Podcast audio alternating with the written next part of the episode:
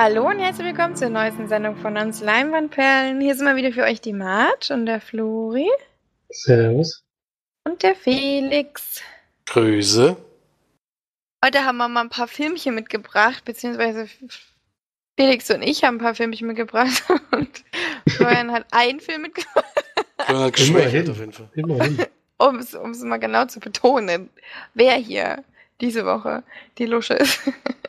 Aber, Aber teilweise, teilweise un un unschuldig. ich war, hab fast zwei Filme gesehen. du wolltest zwei Filme auf jeden Fall sehen, aber hat nicht ganz geklappt. Aber dafür warst du ja im Kino, ne? Oder nicht? Ja, ja. Ja. Aber wir fangen natürlich wie gewohnt mit der Sneak an. Diesmal haben wir nur eine. Die bringt Felix mit. Und ich habe schon wieder ganz vergessen, wie der Titel war. Aber dann kannst du uns das ja jetzt mal erzählen. Du weißt den Titel auch noch gar nicht. Wieso hast du denn nicht geschrieben? Ich hatte, also am Anfang standen halt zwei Titel da und ich wusste nicht genau, was jetzt gemeint ist, deswegen. Also der Film hieß The Public. Oder unten drunter stand ein ganz gewöhnlicher Held. Ein Film, der letzte Woche unter Sneak in Stuttgart lief. Äh, und es geht um einen Mann, der in der Bibliothek arbeitet.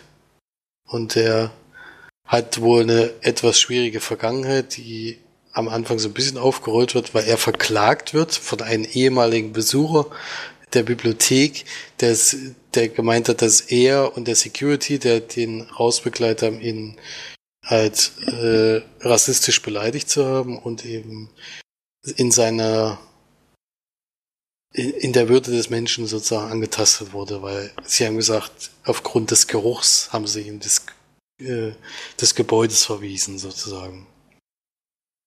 Und da wird eben die Stadt sozusagen verklagt, das wird ihm sozusagen am Anfang offengelegt und da kommen dann auch so Sachen raus, was er wohl früher gemacht hat. Und der Chef dort sagt aber, ja, er wollte ihn auf jeden Fall haben und ihm eine zweite Chance geben und hat sich auch seitdem bewährt als sehr, sehr guter Arbeiter. Und in der Bibliothek ist halt so, dass äh, die ungefähr früh um neun, glaube ich, aufmacht und abends um 18 Uhr schließt und in der Zeit äh, sich die Obdachlosen zum Großteil dort einnisten, weil dort ist es warm, dort äh, gibt es Toiletten und Möglichkeiten eben am Computer was zu machen oder sowas oder Bücher zu lesen.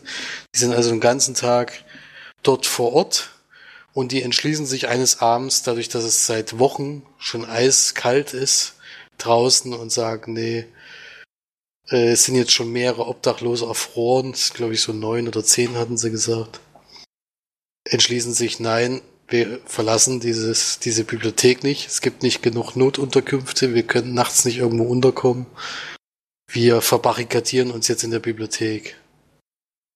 Und er rutscht da so ein bisschen mit rein. Erst äh, wollte er das natürlich verhindern, und dann ist er aber so mittendrin und kommt gar nicht mehr so richtig raus und dann merkt er so, eigentlich ist es gar nicht so ungerechtfertigt, was die sagen.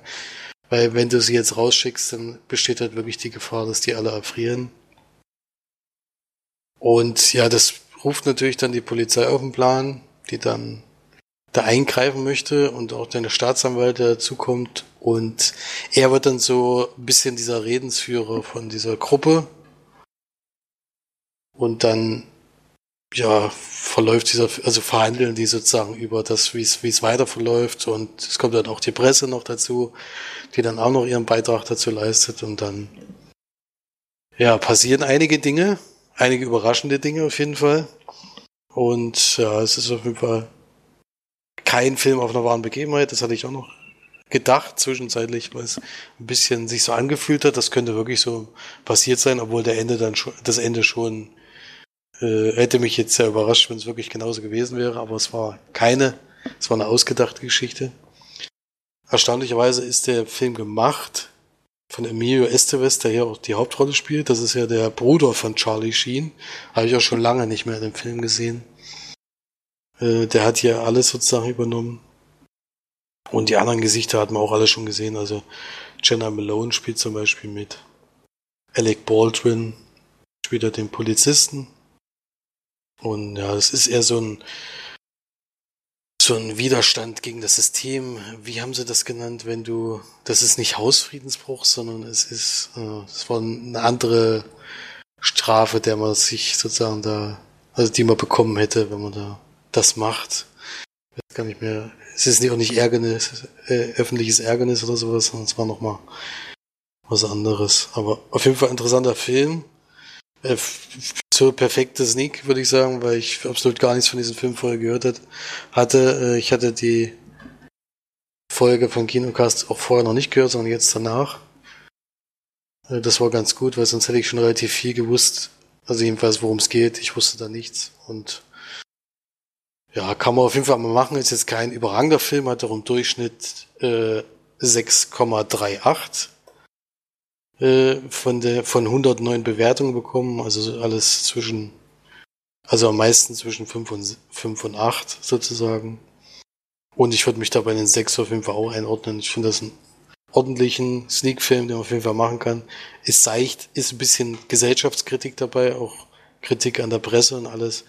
Das fand ich ganz gut und zwischendurch hat er mal ein bisschen, ist er, hat er mal ein bisschen wenig Luft, aber am Ende wird es nochmal sehr interessant und ich fand den Schluss wirklich äh, sehr gut ausgedacht, dadurch, dass er ja ausgedacht war. Ja. Deswegen kann man den durchaus mal gucken. Was ist das aber für ein Genre? Ist das ein Drama oder ist das ein Thriller? Oder? Ja, Im Endeffekt ist ja, gute Frage. Also es ist schon irgendwie dramatisch, weil es eben darum geht, dass die Polizei die da rausschaffen will und das bedeutet eben, dass die die Nacht wirklich äh, draußen verbringen muss. Also ich denke schon, es ist ein Drama, aber es ist immer auch lustig, weil die weil die ja, Obdachlosen halt auch so alle ihre Eigenheiten haben und alles mögliche. Also es ist so eine Mischung, aber hauptsächlich ist es ein Drama.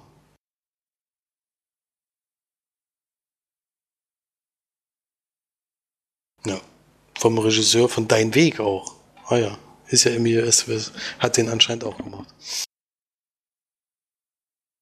Mhm, mhm. Habe ich tatsächlich auch noch gar nichts von gehört.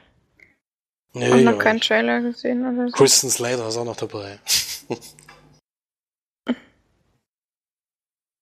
ja. Kann man mal machen. Mhm. Na dann kommen wir zu den gesehenen Kinofilmen. Da haben wir ja schon Florian gesprochen.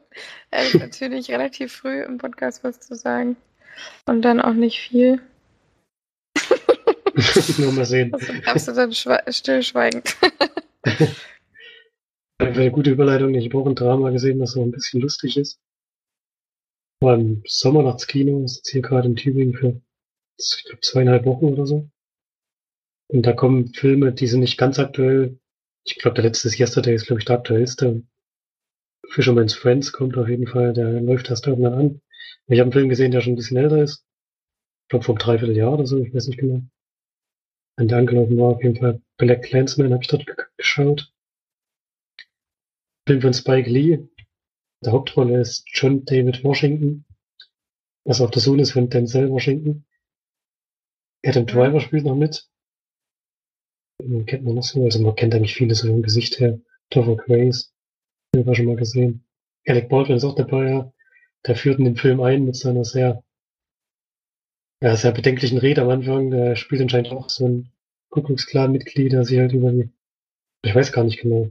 Vielleicht sollte sogar einer, vielleicht soll sogar ein Politiker sein.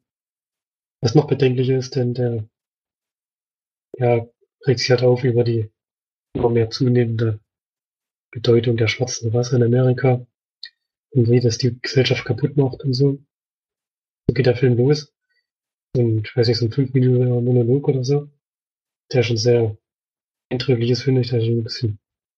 Aber weiß auf jeden Fall so dann so, worum es in diesem Film geht. Und dieser Film beruht auf einer wahren Begebenheit, nämlich ähm, Ron Stelworth, um den es da geht. Der ist Afro- Afroamerikaner, der in einer Kleinstadt in den USA, nämlich in Colorado Springs, der erste Schwarze war, der bei der Polizei angefangen hat. Und ähm, bekommt dann auch gleich am Anfang bei dem Einstellungsgespräch sozusagen gesagt, dass er es sehr schwer haben wird, dort, dass er auch äh, in der Polizeistation natürlich mit rassistischen Angriffen und sowas und Äußerungen zu tun haben wird.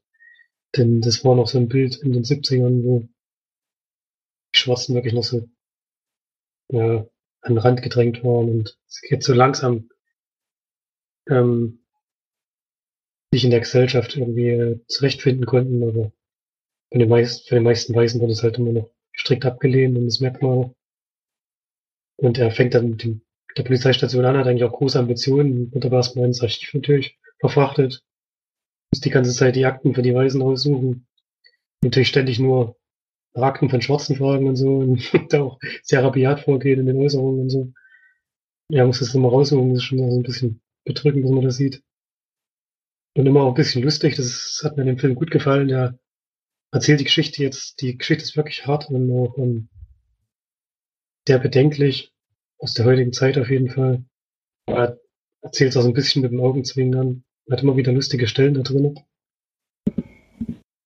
Und der junge Polizist, der, der arbeitet sich also ein bisschen hoch und darf dann undercover eigentlich fürs Drogendezernat einsteigen, kommt aber irgendwie auch so ein bisschen aus dem, aus dem Nichts heraus auf die Idee, bei dem ortsansässigen Ku anzurufen und kann sich in dem ersten Telefongespräch schon ja so sympathisch darüber bringen, dass die auch äh, Vertrauen zu ihm gewinnen und er auch mit weiteren Telefonaten immer mehr an diese diese Klientel reinkommt sozusagen und dann einen Kollegen von sich, das ist der, der Adam Driver gespielte Polizist, ähm, den muss er halt überreden, dass er sozusagen den, den Part übernimmt, der nicht am Telefon stattfindet. Und natürlich kann er halt da nicht hingehen, ist ja logisch.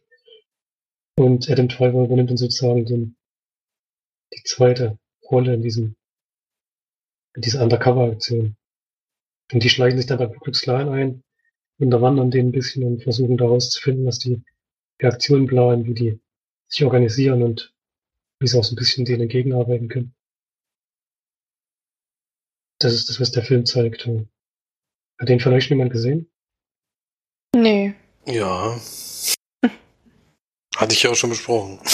Ja, aber er hatte ich auch aus so im Kopf, aber ich war mir nicht mehr ganz sicher. Ja, ich, ich weiß nicht, es gibt am Anfang eine Szene, ich habe vielleicht noch dran erinnert, ähm, da geht, dann wird erstmal so ein, zu so einem äh, du meinst das bei der Rede, oder? Genau, die Rede. Das ist total komisch, das war ich.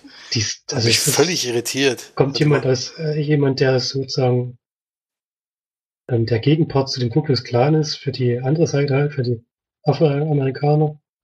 Was der bei der Rede erzählt, ist eigentlich mindestens genauso schlimm. Ja, das ist eigentlich das, was Katastrophe. Klan macht. ich habe nicht ganz genau verstanden, warum entweder wollte Spike Lee zeigen, dass es auf beiden Seiten sowas gegeben hat und ja. dass es auf beiden Seiten nicht immer natürlich nicht alles gut oder schlecht war.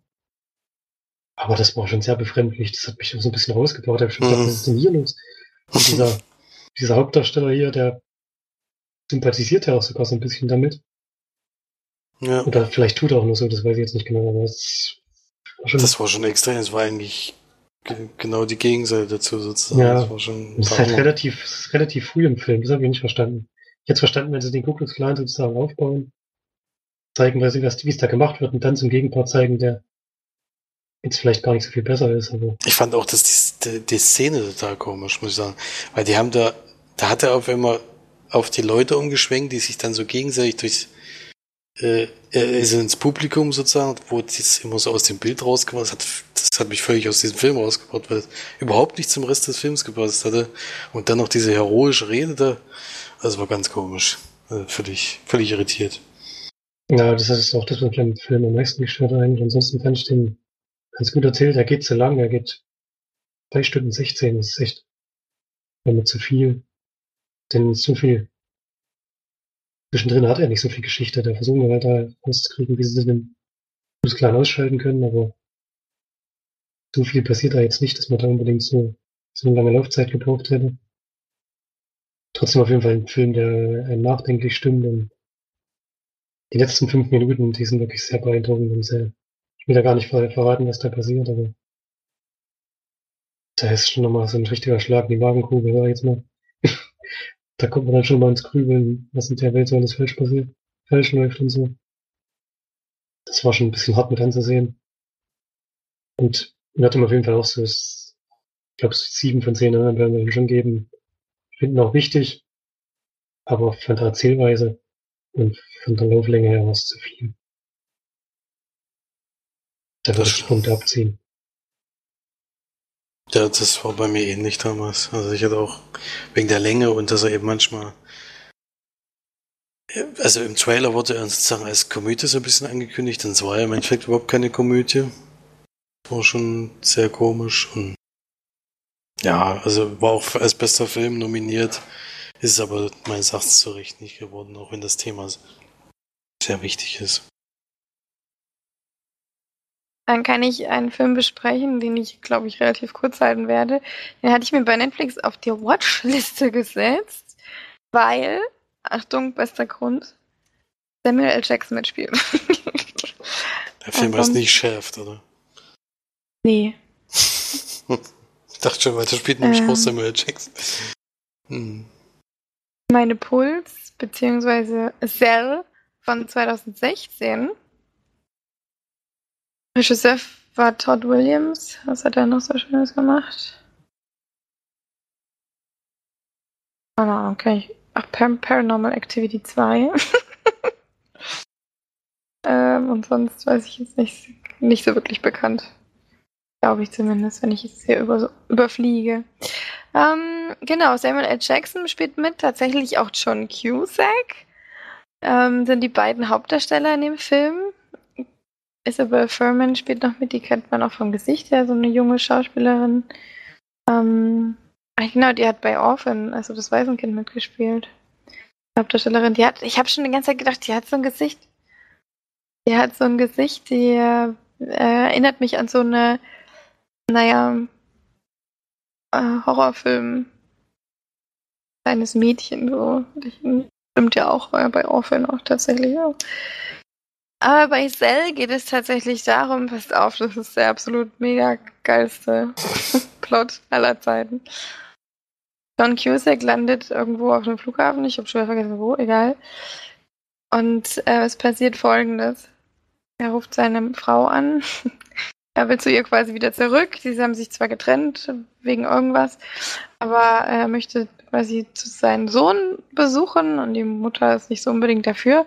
Sein Telefon ähm, geht aus, weil die Batterie leer ist, also geht er zu einem, zu einem Münztelefon, ruft dort an, dann geht natürlich irgendwann seine Münzen aus und direkt in dem Moment, wo er quasi aus der Leitung fällt, bemerkt er um sich rum passieren irgendwelche sehr merkwürdigen Dinge, Menschen rasten aus und drehen völlig durch und fangen an, Schaum zu spucken und legen sich auf den Boden und zittern. Und es kommt tatsächlich zu einer Zombie-Apokalypse. und zwar der Grund dieser Zombie-Apokalypse ist der, dass ähm, das Gehirn der Menschen durch eine Störung im Mobilfunknetz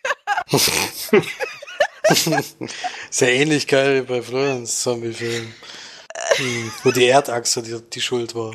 Ja, aber Nein, das, das, ist sehr Pool, lustig gewesen. Das Pool-Tracking war die Schuld. Achso, Pool-Tracking, Entschuldigung, natürlich. ich dachte, das hat die Erdachse verschoben. ja. Ähm, ja, das Gehirn wird quasi irritiert durch ein Signal und äh, ab dem Zeitpunkt Film wirklich. Ich habe keine Ahnung, warum John Cusack und Samuel L. Jackson so eine absolute Scheiße mitspielen. Das war wirklich, also der Film läuft dann da natürlich darum, dass dadurch, dass ja jeder sein Telefon benutzt, dann einfach ungefähr 99 Prozent von Amerika ähm, von als Zombie nur noch existiert. Die ganzen dann, das ist eigentlich alles so geil. Die versuchen dann im äh, zu John Cusacks Frau und Familie zu kommen, wandern dann natürlich erstmal, ich glaube, das war irgendwie LA oder so, was weiß ich, aus dieser Stadt versuchen rauszukommen und müssen dann natürlich zu seiner Frau kommen, so wie alle, alle Filme, die mit Zombies zu tun haben, äh, einfach ablaufen. Sie haben wirklich nichts Neues einfallen lassen, außer die, die Geschichte mit den Zombies. Denn ähm, es ist dann auch so, dass sie Zombies sie dann irgendwann mal verfolgen, dann verstecken sie sich und dann geht die Sonne unter. Und wenn die Sonne untergeht, sammeln sich die ganzen Zombies und schlafen. Weil sie sich quasi wieder neu reaktivieren wie ein Akku, müssen sich äh, nachts wieder aufladen und am nächsten Tag dann wieder Akku zu sein. Ähm, deswegen sind sie nachts safe. dann treffen sie immer mal auf irgendwelche Leute, kommen irgendwann auf, äh, versuchen mal weiterzukommen. Und es spinnt sich dann immer weiter, die Zombies äh, produzieren quasi auch ein Signal, was sie über ihren Mund ausschreien. Ähm, dann wird auch beispielsweise Musik abgespielt über ihre Münder. Ähm, die, dann, sie liegen dann quasi nachts auf dem Boden, zum Beispiel in einem in einer Szene und da kommen dann, spielt dann Musik aus ihren, aus ihren Ohren und Mund und Öffnungen sozusagen, produzieren das quasi für die, für die Welt. Was weiß ich warum. Ich habe es nicht so richtig, ich habe nicht so hundertprozentig aufgepasst bei dem Film. Es tut mir leid. Aber es ist, mir sind tatsächlich so ein, zwei Mal die Gedanken abgeschweift. Ähm, und die. Äh, Vielleicht dein Handy weglegen solltest. ich habe nicht auf mein Handy geschaut tatsächlich. Deswegen so, nicht, wenn ich zum Zombie wirst. Ach so, ja. Nee, das wirst du auch nur. Das Handy kannst du schon haben, aber da darfst nicht telefonieren. Ne? You know? Das macht ja keiner mehr. naja, 2016 war das noch so. ja. Außerdem hört man ja auch Sparnachrichten ab, da geht das bestimmt auch. Es entspinnt sich auf jeden Fall eine riesen kuriose Geschichte. Ich verstehe, ich habe es wirklich nicht verstanden. Es geht dann auch darum, John Cusack ist quasi ein, äh, ein ähm, äh, wie heißen die?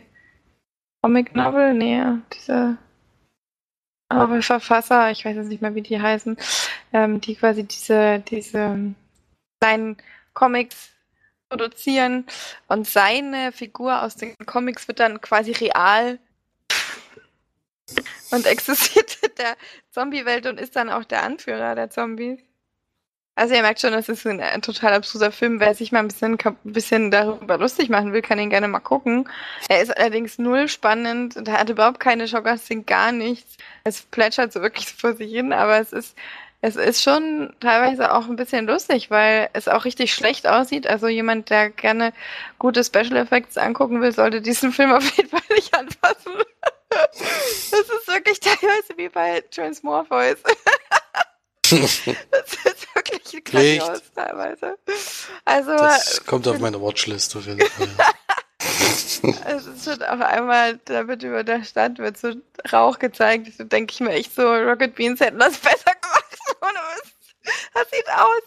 Vor allem hatten die halt, ich sehe halt eine, ach, Umsatz war eine Million. Naja, gut, das wundert mich jetzt nicht. Ich würde gerne wissen, wie die gekostet haben. Also viel haben sie nicht reingesteckt, wahrscheinlich eher haben sie dann John Cusack und Samuel Jackson viel Geld gegeben. Aber es, also im Endeffekt fand ich es jetzt doch ganz lustig. Aber das soll ja der Film überhaupt gar nicht sein. Also das sollte wirklich nicht lustig sein. Da hat weder lustige Szenen noch irgendwas drin. Ne? Und ähm, ich bin einfach sehr irritiert von dieser Besetzung bei so einem Film. Aber man, ich meine, John Cusack hat, ach Quatsch, ähm, ja, John Cusack auch, aber Samuel. Jackson hat zwischendurch auch wieder super gut gespielt. Viel zu gut für so einen Scheißfilm. ich weiß auch nicht, wie er sich die Motivation dazu geholt hat. Aber ich weiß nicht, wie viel ich dem jetzt geben soll. Vielleicht so drei oder sowas. Das ist aber auch schon ziemlich hochgegriffen eigentlich. Aber es ist wirklich Grütze. Also guckt euch das auf gar keinen Fall an. Außer ihr wollt euch darüber lustig machen, dann geht's. Ich hätte tatsächlich ganz gerne mit Felix geguckt. ich glaube, das wäre echt geil gewesen, glaube ich. Also Abend gewesen.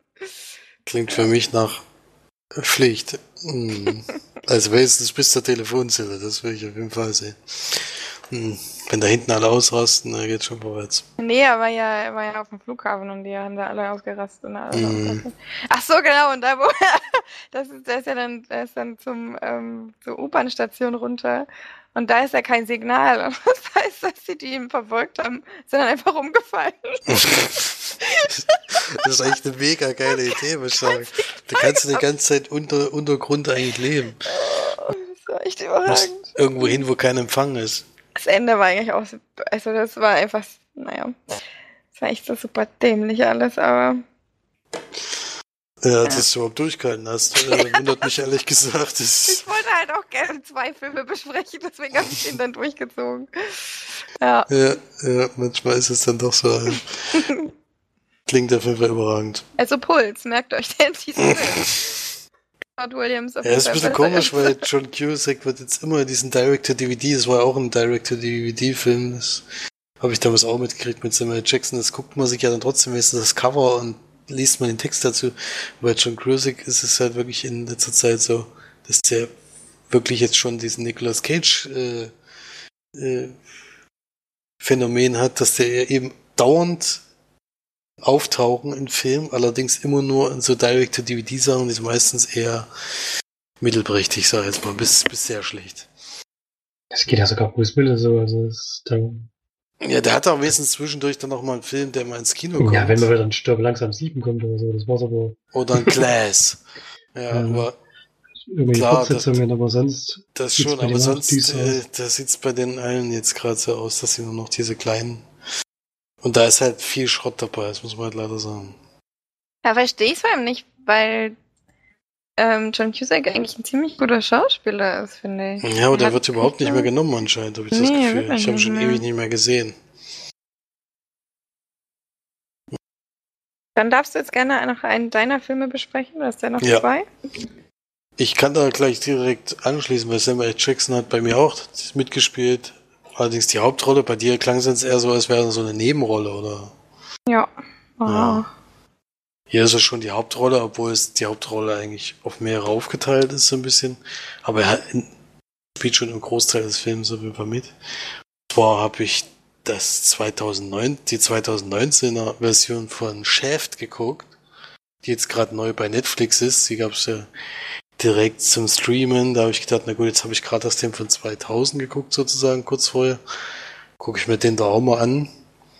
Und ja, es spielt dann auch wirklich, schließt wirklich direkt an den anderen Teil an. Halt 19 Jahre später. Man sieht nochmal so einen Rückblick, wo Chef in eine Schießerei ger- gerät mit seiner damaligen Frau oder Freundin. Ich weiß gar nicht, ob sie verheiratet waren. Auf jeden Fall äh, mit seiner Partnerin. Und das passiert wohl öfters, wenn Chef in der Gegend ist. Und er schafft es dann aber, die alle zu erledigen. Und dann sieht man aber, dass im Auto nicht nur die Mutter sitzt, sondern auch sein Sohn. Und die Mutter entscheidet sich halt, sich von ihm zu trennen, weil es einfach viel zu riskant ist. Äh, Es hätte ja auch locker eine Kugel das Kind treffen können. Und dann versucht es ihn von ihm fernzuhalten und dann kommt halt so ein, so ein Rückblick oder er äh, springt dann in Zeitraffer nach vorne, wo man den kleinen Jungen aufwachsen sieht. Und er kriegt halt immer amüsante Geschenke von Chef und sie versucht aber, dass er so ein bisschen aus seinem Leben rausbleibt. Er entscheidet sich dann für eine Karriere beim FBI, allerdings nicht als äh, Agent oder was weiß ich, sondern als Analyst oder so in der Richtung auf jeden Fall. Also eher am Computer unterwegs. Und dann passiert es aber, dass sein bester Freund, den er gerade erst wieder getroffen hat und von einem von einer Orgas Organisation erzählt, bei der er jetzt arbeitet, der wird mit einer Überdosis gefunden, der war vorher drogenabhängig. Und er denkt aber, dass das, dass er nicht eine Überdosis jetzt auf einmal genommen hat, weil es gerade in dem Moment überhaupt kein Grund war und geht das Sache halt so ein bisschen nach. Und irgendwann kommt es halt dazu, obwohl er seinem Vater echt nicht leiden kann, dass er seine Hilfe braucht und holt ihn dann dazu und dann ist es so ein Vater-Sohn, Buddy-Cop-Film, wo es so ein bisschen zur Sache geht. Ist natürlich sehr angelegt an die alten Chef-Filme, also die jetzt, wie gesagt, aus den 70ern kenne ich nicht, aber den von 2000 und der ist ja so ein ja, so ein Frau, äh, so ein, äh, ja, so ein Macho-Typ halt, aber auf der extreme Art, sage ich jetzt mal. Äh, und jetzt kommt bei den Frauen, die er dort eben im Umkreis hat, eben sehr gut an. Und das zieht er halt komplett durch, durch den Film, auch wenn es da manchmal irgendwie ein bisschen unpassend ist und auch heutzutage nicht mehr so gemacht wird, aber er zieht es halt wirklich durch. Äh, und dadurch kommt es halt schon zu amüsanten Sachen und auch zu ganz guter Action. Also ich fand jetzt besser als den von 2000, weil da finde ich jetzt deutlich mehr passiert als damals. Geht auch nicht so wahnsinnig lang. Und ja, es ist ein durchschnittlicher Actionfilm, wie alle Netflix-Filme in letzter Zeit. Ist ja auch wirklich komplett von Netflix produziert. Das sind ja meistens so fünf von zehn Filme. Und ich finde, da kann man den auch auf jeden Fall einordnen. Kann man mal gucken, ist jetzt aber nichts, was, was in Erinnerung bleiben wird. Aber von den, von den Schauspielern her auf jeden Fall gut besetzt und ganz angenehm, sag ich mal, aber hätte jetzt nicht unbedingt ins Kino gemusst, deswegen passt das schon bei Netflix jetzt. Aber nur durch Netflix hat es überhaupt diese Fortsetzung gegeben, ansonsten wäre das, wäre die Lizenz sozusagen, würde die jetzt noch brach liegen, sag ich jetzt mal. Die haben sie sich geholt und dann haben sie jetzt halt mal einen Film produziert daraus. Deswegen kann man auf jeden Fall mal machen. Hm, ich glaube, ich gucke mir den bestimmt auch nochmal an. Wenn ich mal wieder Lust auf sowas hab, aber. Ja. so richtig Lust hatte ich bisher nicht. Hast du den schon Ja. geguckt, Flori? Nee. Den neuen nicht, den von 2000 kenne ich noch. Achso. Hat dann Christian Bale einen ganz coolen Gegenspieler. Gegenspieler, ja. Das stimmt. Aber insgesamt ist das ja eher eine Komödie. Ich weiß nicht, ob der neue das jetzt auch ist. Das heißt Komödie, aber es ist schon. Den kann man nicht so richtig ernst nehmen, den Film, finde ich. Ich weiß nicht, ob der neue auch in so eine Richtung geht. Also, es ist schon eher eine Komödie. Würde ich sagen. Also, es ist. Der ist, er ist halt eigentlich weiterhin unbesiegbar. Also, er hat so, der schützt sich ja auch nie und ballert immer auf alles und trifft immer alles, und die anderen treffen nichts. Also, das ist schon weiterhin so, dass es unrealistisch ist, ja. Aber das, das äh, ist auch einer, der diese eben für Comedy-Elemente daneben nutzen. Spielen ja sogar alle drei Generationen mit, habe ich gelesen. Gehört schon. Ja, also es Der spielt erste jetzt- Chef spielt ja auch mit. Der erste Chef hat auch noch eine Rolle, der spielt dann den Vater von Samuel Jackson. Der ist natürlich jetzt auch schon ein bisschen älter, aber ist natürlich schön, dass er da noch mit auftaucht, ja. Sieht man auch gleich im Bild, wenn man bei Netflix guckt, da sieht man gleich alle drei Chefs.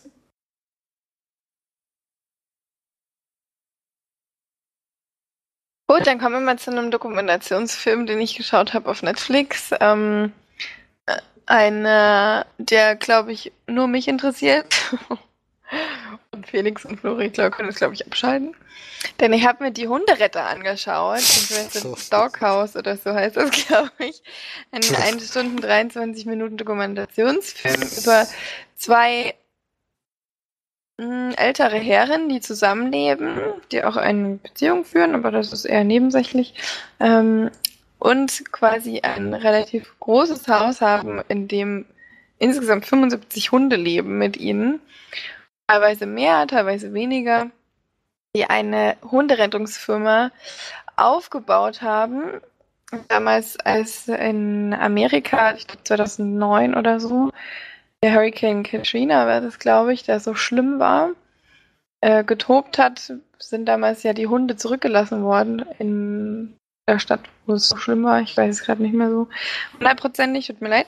Aber die beiden haben sich quasi das so ein bisschen zur, damals zur Aufgabe gemacht, Hunde, die zurückgelassen wurden in einem überfluteten, in einer überfluteten Stadt und Region in Amerika, die, äh, da rauszuholen und dann zur Adoption freizugeben. Und so ist quasi ihre Hunderettungsfirma groß geworden.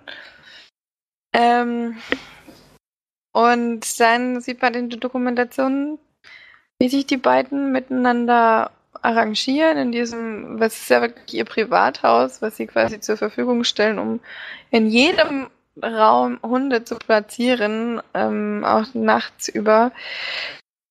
Die ähm, diese Hunde füttern und pflegen und auch Angestellte haben, die sich darum kümmern.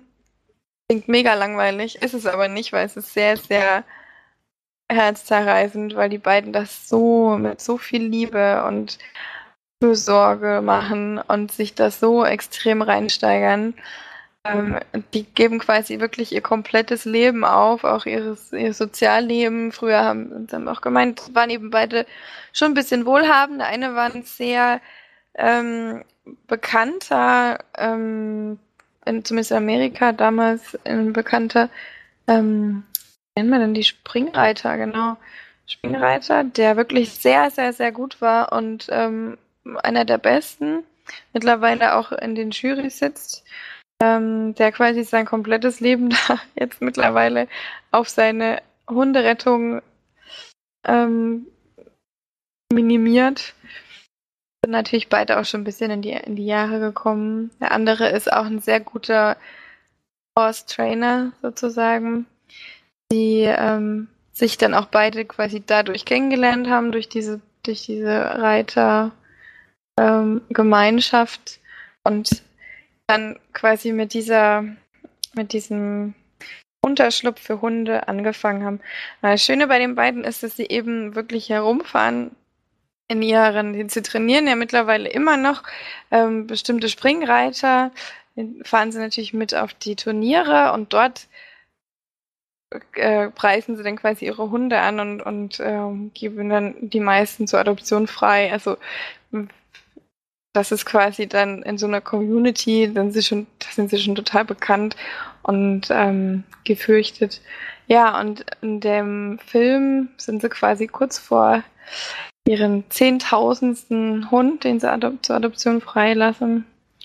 Und ja, es ist eine ganz sehr rührende Geschichte, finde ich. Ähm, vor allem, weil es in Amerika eben noch so unglaublich viele, ähm, naja, diese, dieses, dieses Gesetz eben leider immer noch gibt, dass wenn ein Hund bis zu einer bestimmten Anzahl von Tagen oder Monaten nicht zur Adoption freigegeben wurde, dass er dann eben eingeschläfert wird. Und die beiden fahren eben wirklich zu diesen ja, nennt man das denn auf Deutsch? Also sowas gibt es hier zum Glück nicht in Deutschland, aber diesen Einrichtungen, die eben wirklich nur dafür da sind, Hunde einschläfern zu lassen und adoptieren dann wenigstens noch ein paar.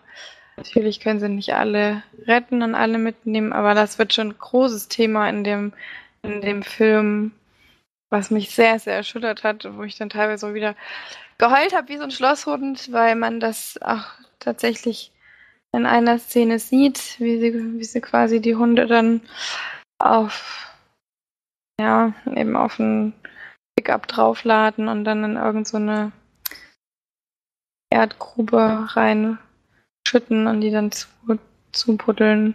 Das ist schon eine sehr grausame Szene und da finde ich das schon, gerade in einem Land wie in Amerika, finde ich das schon sehr, sehr faszinierend und toll, wenn sich zwei wohlhabende ähm, oder damals noch wohlhabende ähm, Menschen dazu, sich quasi ihr komplettes Vermögen und Leben dazu opfern, sich den Tieren zu widmen. Und das ist für mich sehr erstaunlich und sehr wichtiges Thema auch. Aber ich kann auch verstehen, wenn man sagt, das will man sich, braucht man sich nicht anschauen. Aber ich fand das sehr, sehr interessant und ja, finde es eben, wie gesagt, sehr wichtig, dass das vielleicht noch ein bisschen mehr in die Gedanken der Menschen kommt, vor allem eben dann vielleicht mehr in Amerika, dass sich die Leute eben nicht ständig irgendwelche Hunde von irgendwelchen oder Welpen vor allem von irgendwelchen zwielichtigen Züchtern holen, die die Hunde A natürlich miserabel behandeln und B die überflüssigen dann eben auch zu naja, eben wegbringen, teilweise eben auch selber umbringen oder dann eben zu diesen Stationen, muss dann eben eingeschläfert werden. Ja, das ist irgendwie ein Thema, was so ein bisschen unterschlagen wird. Deswegen finde ich das gut, dass Netflix das auch mal zeigt. Und eben auch so eine sympathische Art und Weise, weil die beiden schon wirklich sehr süß miteinander sind. Ja. Und guckt einer von euch? das ist so dramatisch für mich, das überstehe ich nicht. Ja, ich habe einige Male geweint. Aber das, solche Themen berühren mich eben so extrem. Irgendwie heftig. Aber. Du ja gerade Serie guckst, das ist ein bisschen Thema ist. das waren auch sehr heftige Szenen, die da dabei waren. Ja, ja, da habe ich schon Felix geschrieben, also das, äh, das Thema ist jetzt erledigt, die Serie wird nicht zu Ende geguckt. Aber im Endeffekt ist es ja nur so, wie es wirklich war. Und ähm, es ist halt auch tatsächlich leider notwendig gewesen. Das so wie es klingt, ja. Im Endeffekt hat es was gütiger für die Hunde und Tiere und Katzen und was auch immer ähm, so sterben als anders, ja. Aber guckt trotzdem alle Chernobyl.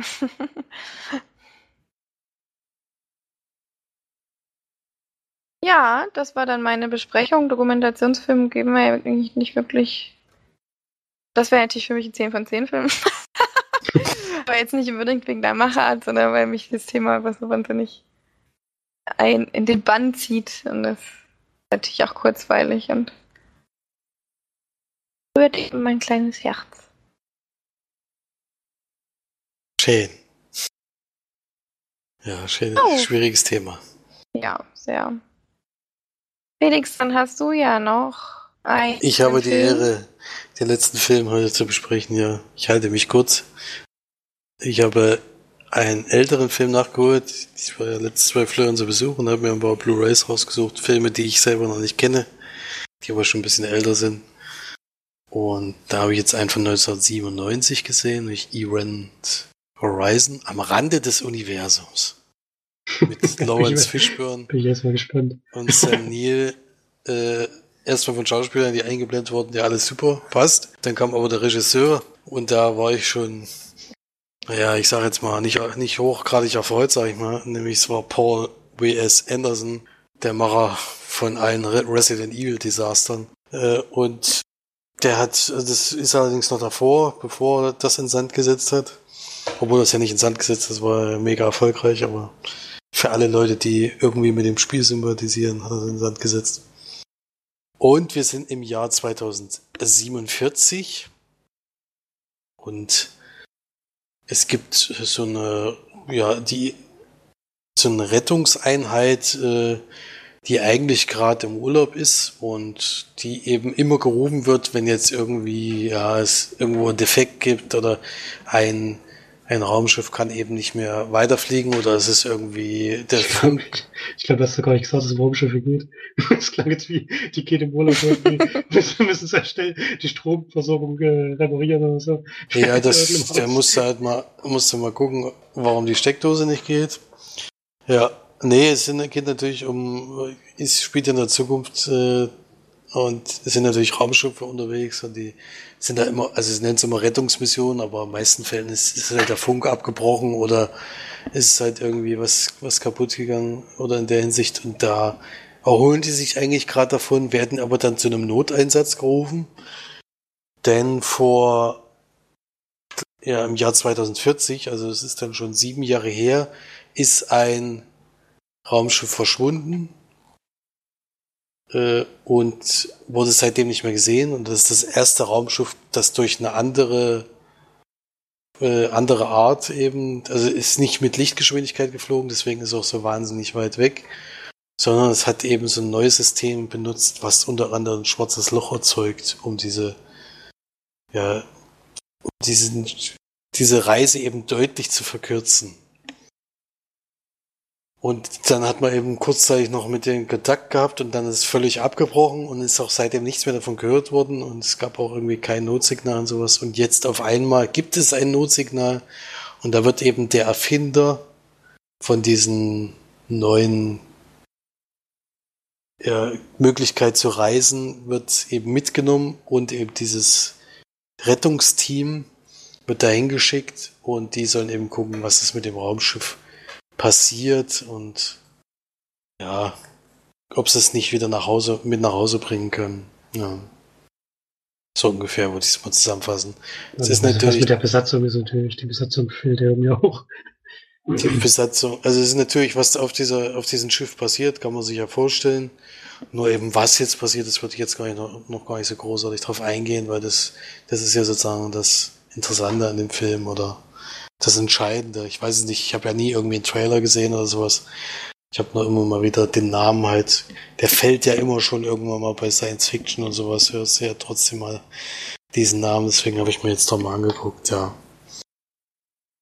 Ähm, erinnert ein bisschen an, an ein Videospiel, was ich früher mal gespielt habe, das ist schon länger her, nämlich an Dead Space. Da ist es die, der Geschichtsanfang auf jeden Fall relativ ähnlich. Da ist halt ein Mechaniker, der schon ein Raumschiff fliegt, was sozusagen liegen geblieben ist, kann man so sagen.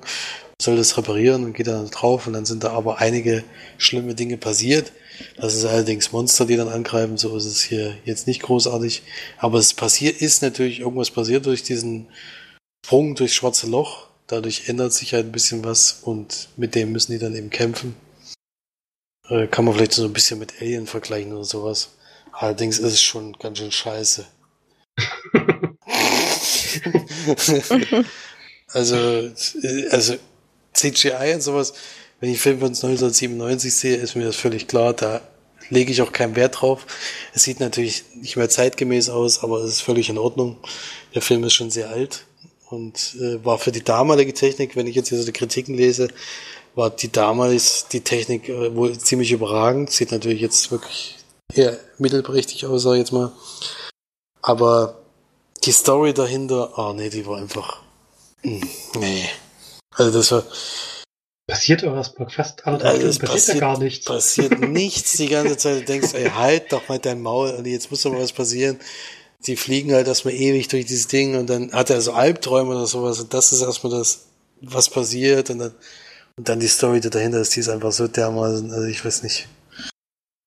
Also ich kann mit sowas nichts anfangen, weil das, ach, es ärgert mich einfach, weißt du, es, die gehen immer, habe ich immer das Gefühl, wie bei den Geisterfilmen, gehen einfach immer den einfachsten Weg. Wenn du keine Idee hast, dann nimmst du halt die, die kannst du für alles nehmen, so wie bei March ihr Handysignal oder sowas. das kannst, kannst du immer nehmen als Grund, weil das, die, da brauchst du dir auch nichts einfallen lassen, sozusagen. So, so ungefähr kam es mir vor.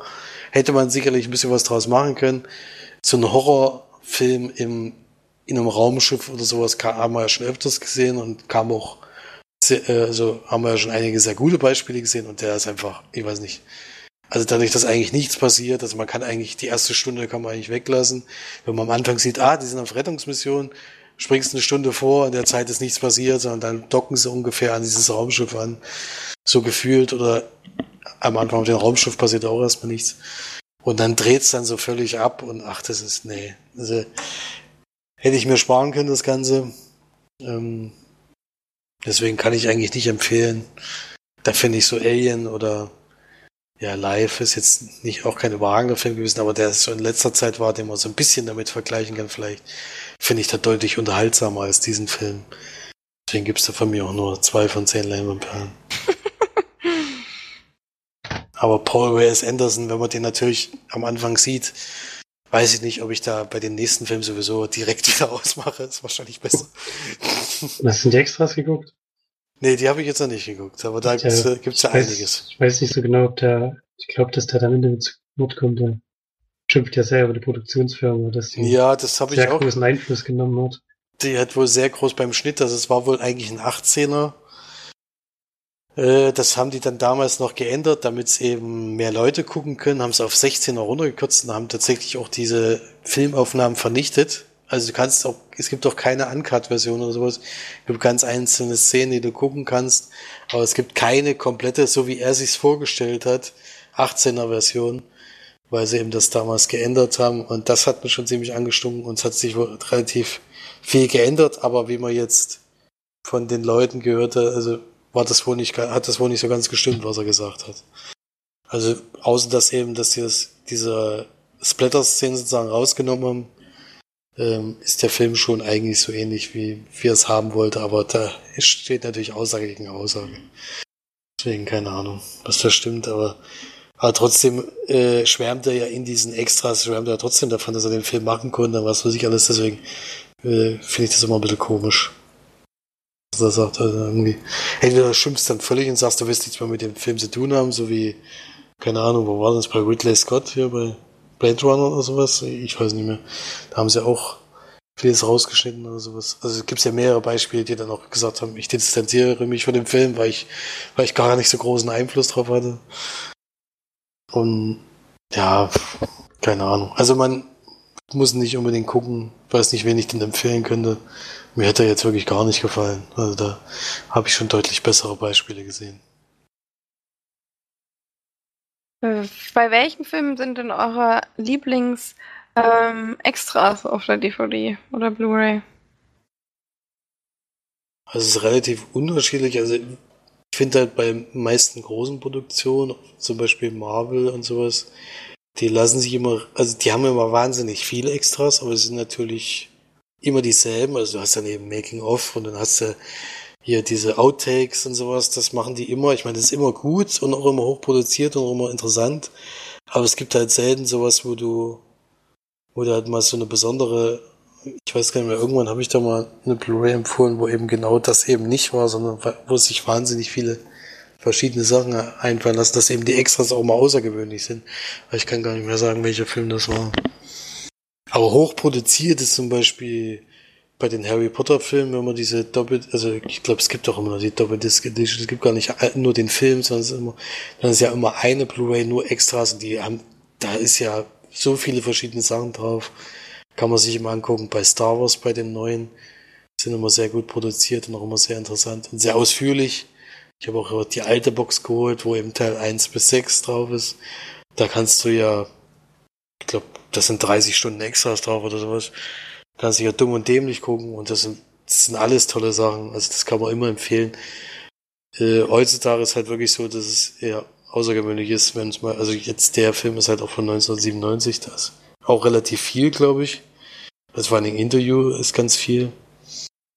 Aber jetzt in der jetzigen Zeit hatte ich ja, wie gesagt, lange Zeit jetzt auch immer noch Videobuster-Filme ausgeliehen.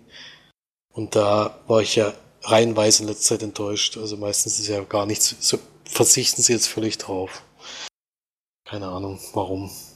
Das ist ja sozusagen der einzige Mehrwert, den du jetzt noch durch Blu-rays hast, außer vielleicht zeitlich, dass du ein bisschen eher gucken kannst, als zu irgendwelchen Streaming-Portalen. Deswegen wundert mich das sehr, dass sie da so dermaßen abgebaut haben.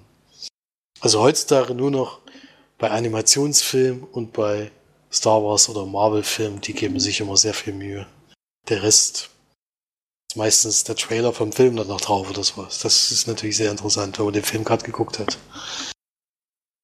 Bei mir so, mir ist eher wichtig, also hochproduziert ist mir egal, kein Extras. Mir ist sehr wichtig, dass die nochmal so ein bisschen die, die Stimmung vom Film so ein bisschen mehr zeigen und weitergeben, dass, was für Leute daran gearbeitet haben. Wie wichtig denn das Projekt war, und das sind bei mir eher bei kleineren Filmen. Also besonders, auf, besonders auffällig, glaube ich, war es für uns beide auf jeden Fall die, die Extras, die schon sehr besonders waren, war bei Robocop. Äh, da ist wirklich die Extras außergewöhnlich. Also da gibt es ja sogar nach, ich weiß, ich weiß jetzt nicht, wie weit die, gibt es ja so ein Zusammentreffen, wo alle nochmal zusammenkommen und über ihre Rolle in diesem Film reden und alles Mögliche. Das war wahnsinnig interessant. Also das, ja, allem, das, das, ist natürlich ist, außergewöhnlich. Das ist vor allem bei denen ist dann halt nicht so wie direkt nach dem Film, wenn du die Blu-ray verkaufen willst, dass du dich da hinhockst erzählst, wie geil alles war, sondern in dieser Runde haben sie halt erzählt, was alles richtig scheiße war. dass, dass der Regisseur gehasst haben und so, und der mit seinem mhm. scheiß Robocop-Ding, das nie gepasst hat, dem sich gar nicht bewegen konnte. Mhm. das war schon lustig, ja. aber was mir auf jeden Fall sehr in Erinnerung geblieben ist, ist ähm, Beasts of the Southern Wild. Die Extras, die sind so gut wie der Film, würde ich mal sagen. Die habe ich auch schon zweimal gesehen, weil die Finde ich einfach ja, so ein wahnsinnig junger Regisseur und die, diese, diese Filmcrew ist auch so dermaßen sympathisch. Ja, also bei, den, bei den merkst du halt, dass die richtig Bock darauf hatten und wie viel Spaß ihnen das gemacht hat und so und auch wie die dahinter gehangen haben mit dem kleinen Budget und was sich alles haben einfallen lassen müssen, dass sie das überhaupt irgendwie visuell umsetzen können, was sie vorhatten. Und das, das war wirklich noch, erstaunlich, ja, das stimmt. Zweites noch bei Monsters, wo mir der Film gar nicht so gut gefallen hat, aber die Extras haben wir noch ein bisschen hochgehoben. Weil halt der das ist auch mal lustig, wenn du einen schlechten Film guckst, aber dann gute Extras. Das ist echt erstaunlich. Ja, das gibt's auch öfters. Ja. ja, die haben halt auch sehr, sehr viel erzählt von der Produktion und so. Und der Film hat ja nur 20.000 Dollar gekostet. Und merkt man auch warum. Die haben sich ja wirklich Zeug einfallen lassen. So, wir, auf eine Baustelle haben sie einfach gelbe Westen angezogen mit der Kamera und so. Sind einfach rübergelaufen, ohne irgendwie zu fragen, ob dürfen und so. Das war schon sehr witzig und gut gemacht auf jeden Fall. Ja, das das sind mir auf jeden Fall die Extras mehr im Kopf geblieben als der Film an sich. ich glaube, da habe ich auch schon alles wieder vergessen, ja, stimmt. Obwohl der wirklich trotzdem, wenn, wenn man die Dollarzahl sieht, äh, sieht er trotzdem eigentlich gut aus. Ne? Also das ja, es passiert halt nichts. Passiert halt nichts, Minuten. ja, das ist das, das Problem. Das ist das Problem, aber es ist ja eigentlich auch so eine Art Roadtrip. Also dafür ist halt eine relativ lange Reise, die die absolvieren.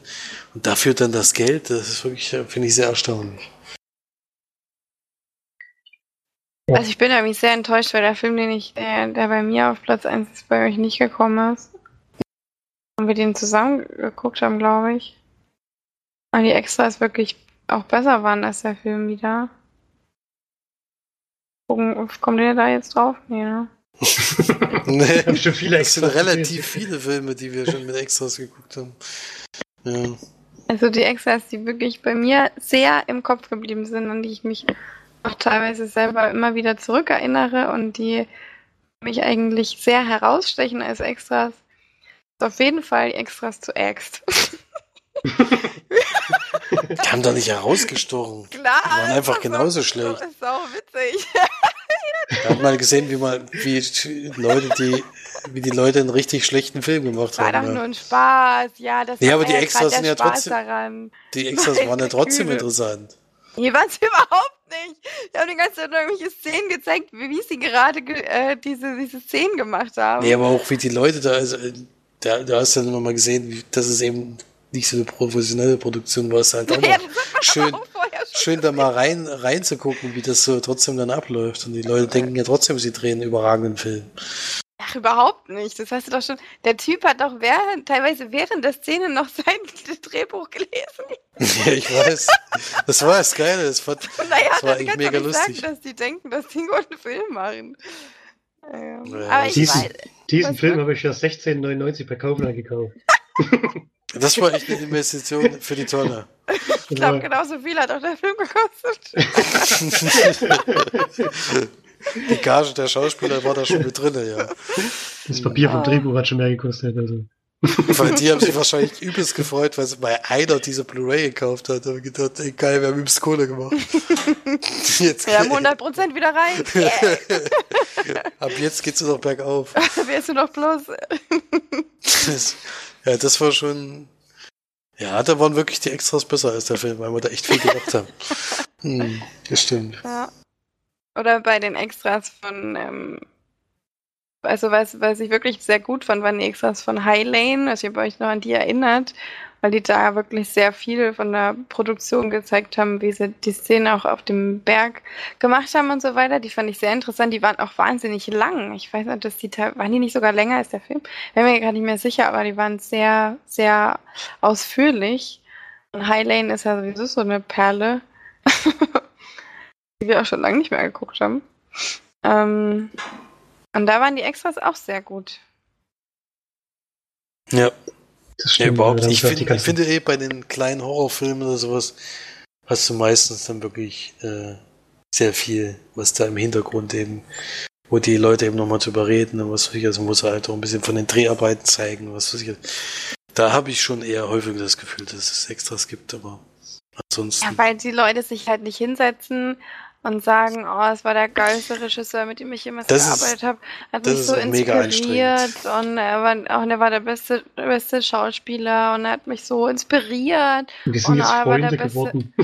Die sind über die Zeit Freunde geworden. Ja. Und als ich das Drehbuch gelesen habe, da war mir sofort klar, dass ich in dem Film mitspielen muss. Und äh, ich denk, hast du mal den Film gesehen, denkst, äh, also, wenn du das beim Drehbuch nicht schon gemerkt hast, dass es totaler Schrott ist, dann tut es mir echt leid für dich. Ja, es, So wie bei John Cusick und Samuel L. Jackson. ja, die Extras haben wir ja leider nicht gesehen. Die Blu-ray kann ja Florian noch mal für 16,99 kaufen und dann kann man ja, kann man hier noch mal gucken, ob es da Extras gibt. Ja. Ah, nee. Überragend. Ich frage mich wirklich, was sie sich dabei gedacht haben. aber- Das- wo, wo ich das Cover gesehen habe, war eigentlich schon alles geklärt. Ich weiß nicht, wie du drauf gekommen bist, gedacht hast, das muss eigentlich ein guter Film sein. Nee, nee, so da waren, doch, da waren doch irgendwelche Dinger von Ach, bei Ext, ja, bei Ext. bei, bei den Filmfestspielen haben sie es irgendwo eingereicht und so. Ja, ja. Das, das ist überall Neben sind wir rumgelaufen. mit drauf, weißt, weil dann jeder denkt, oh, der hat Preise abgeräumt. Dabei ist er einfach nur eingereicht worden oder so. Das ist so aber geil. Das ist schon witzig, ja. Das war überragend. Hatte den Clemens eigentlich dann geguckt noch? Oder? Ja, die also, haben jetzt zusammengeguckt. ach Haben wir ja, alle zusammen geguckt und ich glaube, dann hat er, ich weiß nicht, was er damit gemacht hat, oder er hat irgendwie jemand zurück, ich glaube, der hat die doch Ich glaub, hat- zurückgeschenkt. So, ja, Nee, das, zurück. das hat er sich nicht getraut. das, den, den Film habe ich nie wieder gesehen. weiß, Vielleicht ist er noch in seiner. Sammlung als, und kommt dann irgendwann, gibt's den nur noch ganz selten und wird übelst viel wert sein dann. Ey, den gucken wir dann aber nochmal. das war so mega langweilig. Das war echt super langweilig. Aber mit achtfach geht's vielleicht. ja, wahrscheinlich. Also für alle, die Viele Die- Filmempfehlungen hier im Abspann. schlechten, Ja, schlechten stimmt. Film gucken wollen, die müssen auf jeden Fall Axt mal im Auge behalten. Ich glaube, da gibt's die auch keinen. Streaming-Service. Die Folderbox war auch ein Knaller auf jeden Fall. Ich glaube, da war kein einziger guter Film drin. nee. Folterbox war wirklich eine Folter. Für jeden. Ja. Das war so geil. Wie acht Filme oder so. Die waren alle scheiße. Ja, wenn auch acht Filme für 10 Euro, dann weißt du eigentlich meist schon Bescheid. Naja, ja. ich habe die ja nur gekauft, weil die so geil ist. Die hatte das so ein Cover, wo man das Cover, Blut ja. so verschieben konnte. Und dann hieß sie auch noch Folderbox. Also es war ein Pflichtkauf. Aber Wir haben sie auch alle acht Filme durchgezogen. nein, der haben Nee. auf jeden Fall abgebrochen. Da war ja auch Hellraiser dabei und so ein Scheiß. Das, das, ich da gut, das war einer der guten Filme wahrscheinlich noch. Das andere waren nämlich Dieses, D-Movies. Ja, du weißt ja noch dieses eine, was- wo man echt denkt, dass Aber da so der Schule das mit Ja, das wollte ich gerade oh. sagen, wo so die Schüler irgendwie mit so einer Handykamera oder so. Das war. Das, wo der eine mit dem. Feuerlöscher aber den zweimal im Kopf haut und dann ist der komplette Kopf weg. Also das, das war so ein Splatter-School-Film. Ich kann, wir, wir teasern hier alle Filme an und haben noch nicht mal einen Titel. Hm, Also es ist, also außer X, den man auf jeden Fall empfehlen muss, äh, wissen wir die anderen, also nur, nur den Titel Folterbox noch. Rest ist kein Titel mehr gemerkt. das ist aber auch der beste Film. Titel. ja, Google das mal, vielleicht gibt es es bei Amazon, ey. Das wäre so mega witzig. wahrscheinlich gibt's da schon 10, Folterbox 10 oder so. Ach so, Mhm. ja. Da gab es, glaube ich, auch Folderbox 2. Ne? Deswegen sage ich ja, es gibt bestimmt 1000. Äh, Ich fürchte auch, es gibt mindestens fünf Filme, die X heißen, deswegen müssen wir noch verifizieren, welcher das war. Das war auf jeden Fall einer aus ein englischer Film, oder? oder vielleicht Ich glaube, ja. Ah, Das war, das war mega geil. Also wenn ich Folterbox eingebe bei Amazon, kommt bei Kommt mir leider- Filterbox. Ja, bei mir auch. Filterbox. Ist auch nicht schlecht. Ach, hier DVD und Blu-ray, mal gucken. Folderbox. Nee, da kommt irgendwie hier Prison School. Also X. Spencer? Ach, hier ist die Folge, da ist sie doch. Über 660 Minuten Laufzeit. Kostet 18 Euro noch, ey. Warte mal, jetzt müssen wir mal gucken, was da für. Steht da irgendwo was für Filme da? ich erkenne sie sogar am Cover, ey. Bestes Cover aller Zeiten. Uh, hier ist sogar. Uh, hier ist eine Bewertung. 5 von 5. Aber auch nur, aber nur eine Bewertung. 5 von 5. Ja, der Macher der Folterbox selber reingestellte. Äußerst knochenschlotternd. Beeindruckend, besonders die winkätzende Gummimaske, die das Gesicht des mutierten Chemielehrers unter Einfluss hochkonzentrierter Salzsäure darstellen soll. Hat mich überzeugt. Ach, hier Produktbeschreibung ist leider nichts. Die- Die Filme stehen leider nicht alle da. Ach doch, hier. Death School, Unspeakable, Straflager der Geschändeten bestimmt. Ach, Hellbound hieß der, nicht Hellraiser. Stimmt, Hellbound. Brain Control, Dark Intruder, Horror in the Attic, Camp der gelben Tigerinnen. Überragend, also holt euch die Folderbox, es ist einfach nur ein Genuss. Definitiv. Und Ext, wenn man Ext eingibt, kommt der Film tatsächlich direkt. Das ist der einzige Film, der wirklich Ext heißt. Also man kann nicht verfehlen. Kann nicht empfehlen. Man kann nicht Was verfehlen. kostet der noch, ey? Der kostet noch 5,99 Euro. Ist Ja, mit 18. Schnäppchen. Und äh, inklusive Versand auf jeden Fall. Also Das Bild ist auch so geil, ey. Erst verlor er seinen Job, dann seinen Verstand.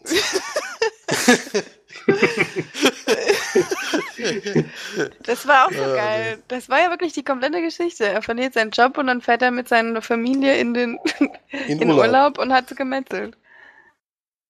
Spoiler. Man sieht es auch schon am Cover, habe ich das Gefühl.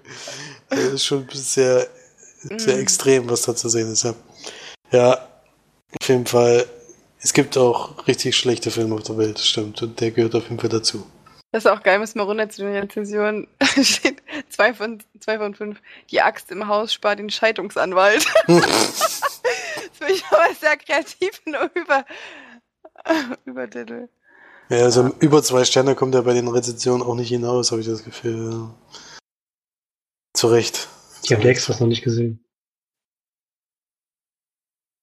Ja, ich glaube, dann sind es wenigstens drei von fünf Sternen. Nee, eigentlich. ist auch geil. Eins von fünf. Miserable Schauspieler, schlechte Dialoge, beschissene Kameraführung, penetranter Grieselfilter, keine Schauwerte trotz Uncut-Fassung, Dramaturg- dramaturgische Unlogik, bei der man kotzen könnte.